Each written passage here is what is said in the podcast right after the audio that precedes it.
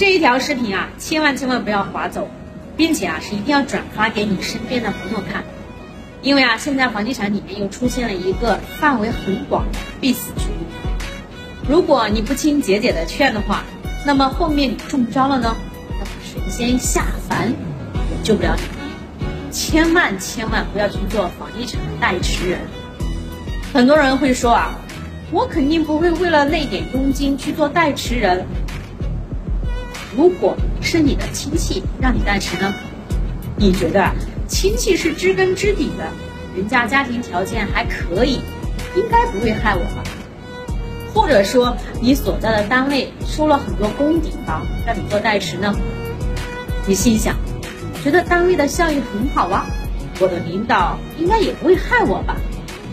那我告诉你啊，如果是你已经做了，那么就相当于你的一只脚经在悬崖上面踩。为什么呢？我不敢说嘛，但是百分之九十九的代持房产是全部被做高了。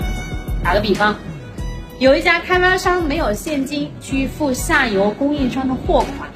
那就只能是用一套价值一百万的房子来抵债一百万，供应商呢，他也不敢把这套房子过户到自己的公司名下，不然呢，也怕自己有一点什么差池，那等于是全军覆没了。那就算最后从企业那里转出去，还有一大笔增值税，得不偿失啊！也不敢一直放在开发商的名下，那万一开发商又拿去抵押了怎么办？供应商啥也捞不着啊，所以呢，找一个代持人啊是最好的选择。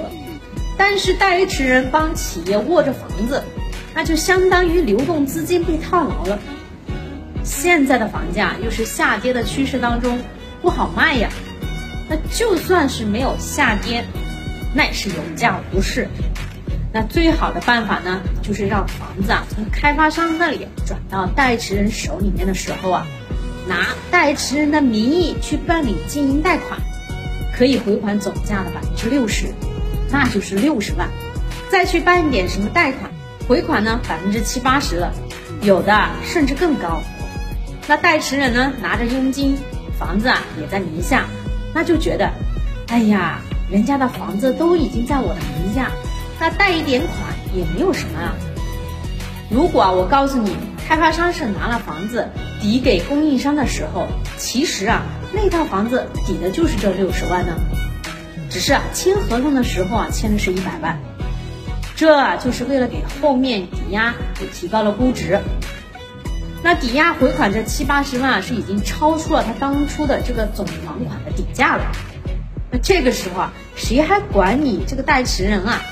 供应商拍拍屁股就走了，那留下了一套房子给你。原本是说好了抵押贷款来帮你还的，那这最后呢也不还了，你被银行催债，房子在你的名下，当然是你来还了。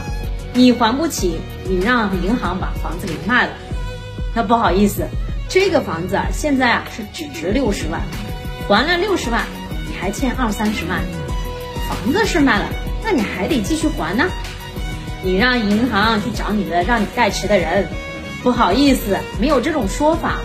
银行是只认房本上面的人，那你去告让你代持的人。不好意思，我已经把房子拨给你了，房子抵的是我这个经营贷的贷款。那当初房子给你的时候啊，是值一百万呀，合同你也签了，低了关我的事儿。最后啊，你就只能哭。所以啊，看到这条视频啊，从现在开始。谁让你代持？不管是谁哈，亲大老爷、亲爹、亲妈来了都不行，直接一句话，不好意思，我是黑户，这个房子到我名下，立马就会被查封了。你们可能认为啊，这是个个例，那我告诉你们，市场上现在有上千万亿的房子，到处都在找代持人，高端中介啊，现在都是靠这个发财，已经没有人去卖房了。反正啊房子是卖不动了，我就找人代持，那这从中间赚取的佣金啊，很恐怖的。我这啊是可能触碰到了某些人的利益，我只能是点到为止啊。反正我是希望我的粉丝、我的朋友不要去上这个当好了。好了，我是杰姐，是你身边懂房产的好朋友。